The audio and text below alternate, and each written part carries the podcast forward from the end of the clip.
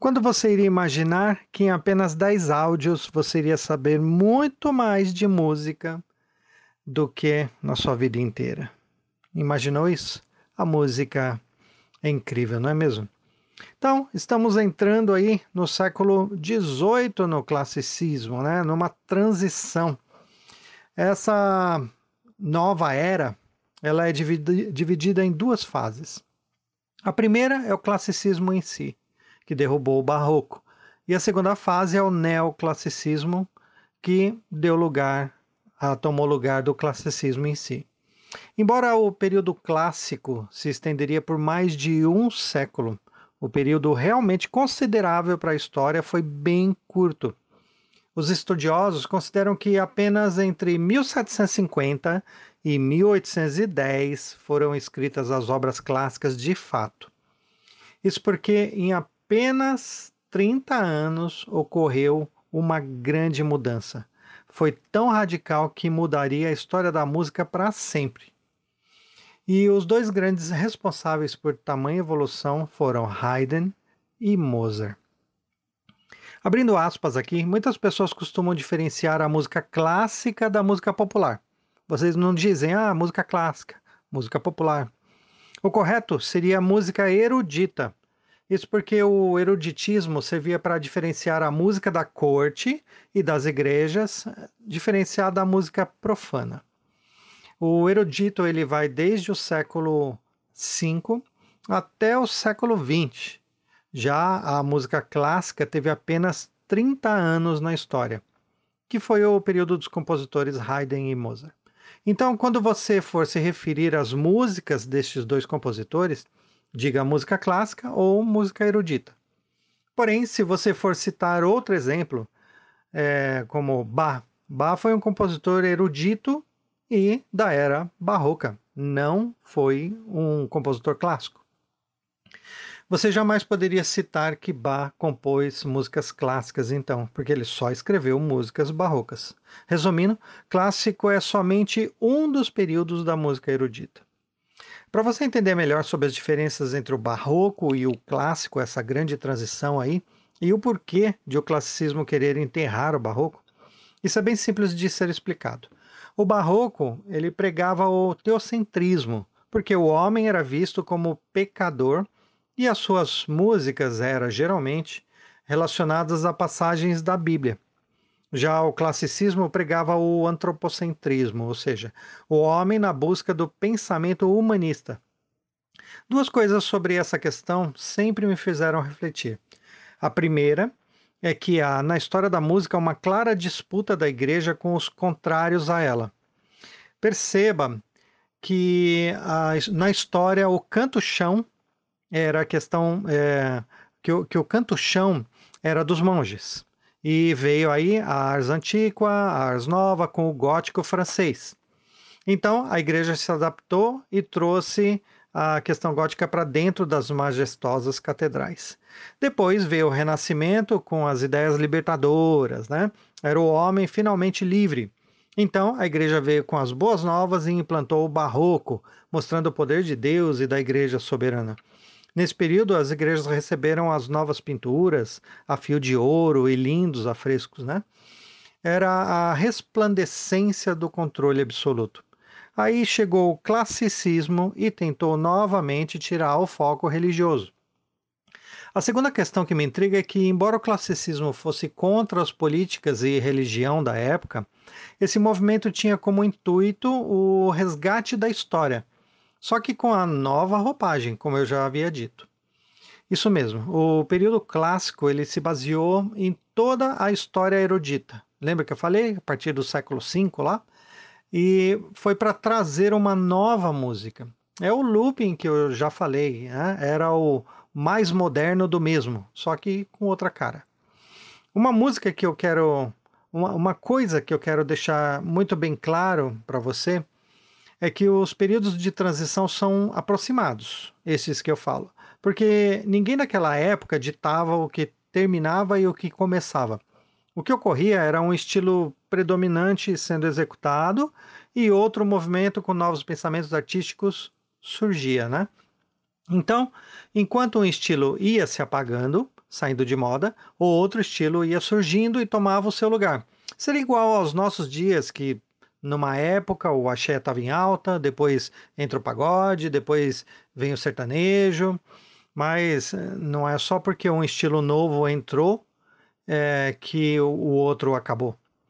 É, o, o, anterior só perdeu força de mercado, vamos dizer. Talvez um estilo ou outro acaba até ficando para trás e não é mais executado na grande mídia. Isso acontecia exatamente igual naquele tempo. O classicismo trouxe de volta a ideia pitagórica da arte grega do século V a.C. Lembra do áudio em que eu falei sobre as proporções do corpo humano e que eles queriam chegar à proporção perfeita que regia o universo? Eu também disse que tudo se baseava na matemática, lembra disso? Aí está. O classicismo pretendia resgatar o grande clássico, que era o período pitagórico, só que iriam utilizar a escala diatônica mais livremente para fazer a nova roupagem. A música clássica reflete os princípios da harmonia funcional, da ordem, da lógica, do equilíbrio, eh, da simetria, do refinamento, da objetividade, tal qual era a própria matemática. Já o barroco pregava, pregava a obediência das leis divinas. O período clássico é marcado pela chegada das grandes orquestras. Até o barroco, até o momento do barroco, a música era executada nas igrejas, dentro das igrejas. Agora, com o classicismo, havia um apelo maior para as grandes sonoridades. Palcos maiores exigem orquestras maiores. Novos instrumentos foram introduzidos, como a clarineta, a dinâmica, que no barroco limitava-se a fortes e pianos, agora era empregada em todas as possibilidades no classicismo. O crescendo e o diminuendo surgiu nas épocas anteriores, não existia. Agora não eram mais entoadas as sonatas e cantatas. Com o novo modelo sonoro, agora tínhamos as sinfonias e os concertos. O sistema musical agora estava dividido em atos nas óperas e movimentos nas sinfonias. O instrumento cravo e o órgão de tubos estava saindo de moda. Entrava ali o maestro, a figura do maestro, para dirigir os grupos orquestrais de mais de 100 músicos. O piano, inventado em 1698, entra em cena, porque a nova música precisava de instrumentos que executassem sons de diversas intensidades. Os oboés e fagotes ganharam novas chaves para explorarem os registros mais agudos e graves. O violoncelo ganhou o espigão. Até a era barroca, o cellista ele amarrava o instrumento nas pernas com uma corda. A linguagem harmônica predominava enquanto se enterrava a polifonia barroca, né? A escola alemã vinha com muita força para cima da escola italiana e a austríaca também. Lembra que a escola italiana massacrou a francesa lá no gótico? Agora, os alemães e os austríacos ameaçavam a destruir a cultura italiana. Olha a briga na música. Então, vamos aos principais compositores da era clássica. O primeiro foi Franz Joseph Haydn. Esse magnífico compositor austríaco nasceu em 1732. Haydn é considerado a ponte entre o barroco e o romantismo. Estamos aí falando do classicismo. O interessante é que ele foi fazer sucesso justo onde? Em Viena, na Itália. Sim, ele tinha inimigos, mas também tinha fãs italianos. A Itália se viu dividida na preferência do, dos estilos. Haydn personificou o classicismo vienense. Haydn é, perdeu a voz aos 18 anos, 18 anos de idade, tendo perdido também, lógico, o emprego como cantor que o mantinha. Ele viveu nas ruas de Viena como indigente e mendigo. Às vezes, tocava um instrumento na boemia para ganhar uns trocados. E após 10 anos nas ruas, conheceu o compositor Nicola Porpola, que lhe ofereceu ajuda e o ensinou a compor. É ali que ele o, escreve, o Haydn escreve a primeira ópera. e essa ópera foi perdida no tempo, então não chegou aos nossos tempos. Após compor os primeiros divertimentos, Haydn cria o quarteto de cordas. Olha, foi ele que inventou o quarteto de cordas. Foi a explosão da época. Agora ele já estava famoso. Ele recebeu o título de mestre de capela e dirigiu a Orquestra de Câmara de Viena. Já como professor de música, escreve suas primeiras sinfonias. Foi onde ele se apaixonou por um, uma de suas alunas, a Teresa Keller, mas ela já estava destinada ao convento. Então Haydn casou-se em 1760 com a sua irmã mais velha, que foi a Ana Maria Keller. O casal nunca teve filhos e mais tarde Haydn arruma uma amante, a cantora Luigia Polzelli. Uh, eu não vou estender muito a história dele, mas posso dizer que tiveram muitas aventuras no, no caminho dele. Uh, para encurtar, então, ele foi para Londres, onde compôs suas últimas 12 sinfonias e depois voltou para Viena. Já em Viena, com a igreja tendo autorizado a música clássica em suas igrejas, Haydn compõe grandes obras religiosas como os últimos nove, nove quartetos, os oratórios, a criação, as estações de Tedeum e mais seis missas. Em 1802, ele já apresentava debilidade física por causa da idade avançada para a época. Haydn morreu em 1809, aos 77 anos, exatamente no momento em que a cidade estava sendo bombardeada pelo exército de Napoleão Bonaparte. Olha essa história.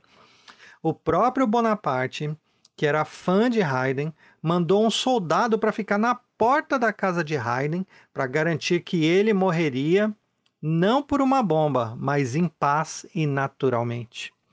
Acho que o Bonaparte pensou assim: já que você vai morrer, eu não quero ser culpado por isso. Então, vou pôr uma testemunha aí para provar que não fui eu. Morra em paz. Com vocês, Haydn.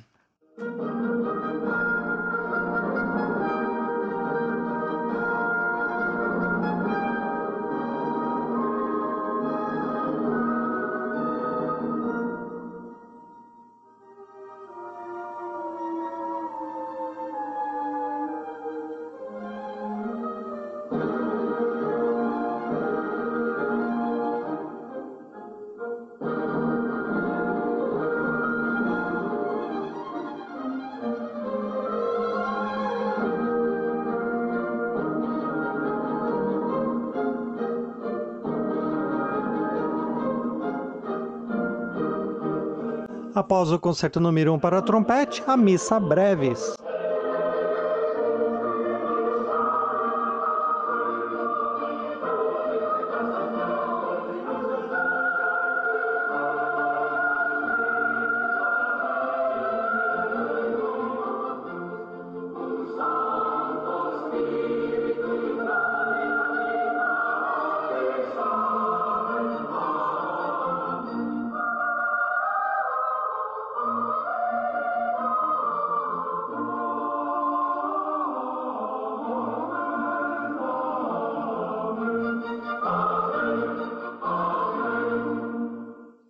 Perceberam na estrutura de Haydn uh, os fortíssimos e os pianíssimos, uh, o coro em grande escala, a técnica mais apurada dos cantores, cheio de, de frases estacatas. Realmente foi a revolução da época. Agora vamos de Mozart. Wolfgang Amadeus Mozart, ele nasceu em Salzburgo, na Áustria, em 1756. Já aos cinco anos de idade, escreveu suas primeiras obras. Em pouco tempo, Mozart era o prodígio da realeza europeia. Escreveu mais de 600 obras, muitas delas sinfonias, concertantes, operísticas, corais, pianísticas e camerísticas. Mozart era louvado por todos de seu tempo. Muitos achavam até um certo exagero nas suas obras porque eram extremamente complexas na estrutura e muito difíceis de serem executadas.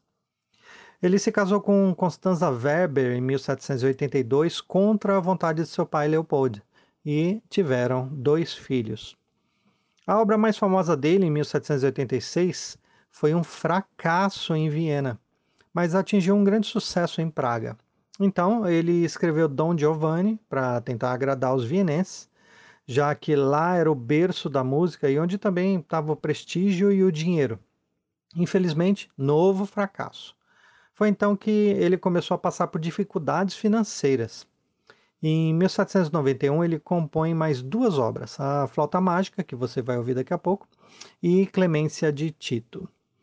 No mesmo ano, ele recebe uma encomenda para escrever um Requiem, né? a gente chama Requiem, Requiem, mas pode falar Requiem, que é uma música específica para tocar em um enterro. Há até uma lenda que diz que um compositor mascarado havia encomendado a peça para o próprio enterro de Mozart. Lenda ou verdade, o fato é que Mozart morreu naquele ano, aos 35 anos de idade. A história dele é muito louca, desde o encontro dele com Salieri na corte, a história dele ter é, é, decorado uma missa inteira e depois transcrever nos mínimos detalhes de cabeça, de cor. Né? Teve a história também de que ele escrevia uma ópera inteira e à mão em apenas uma noite e bebendo numa taverna e tantas outras curiosidades que não cabem neste áudio aqui. Seria muito interessante conhecer a história completa de, de Mozart. Então, vamos a um pouco de, de Mozart aqui.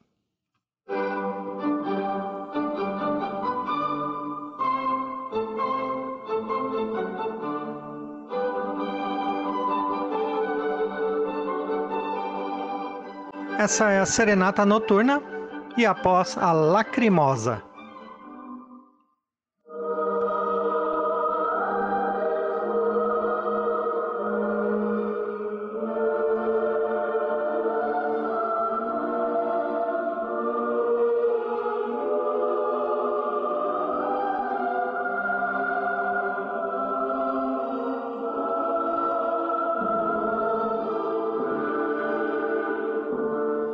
Da ópera Flauta Mágica, A Rainha da Noite.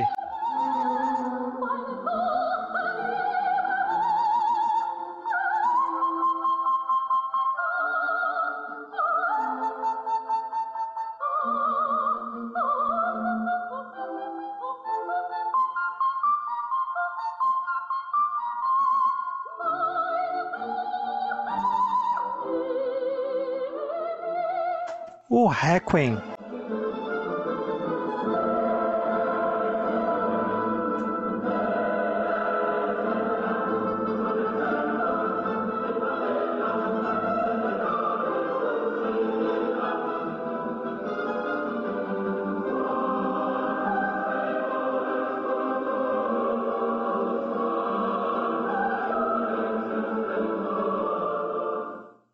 Rondó à la turca.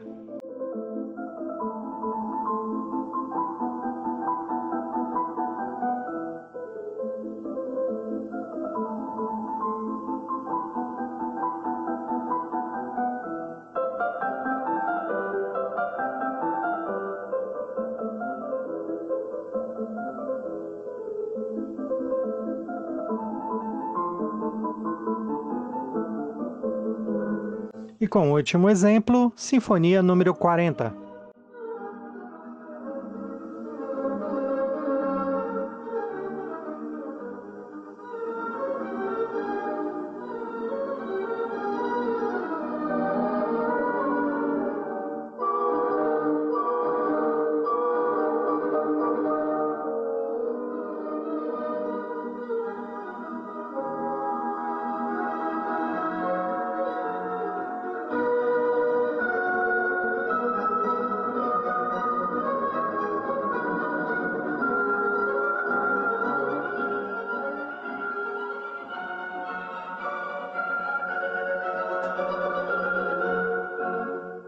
E que venha o romantismo com Beethoven até lá.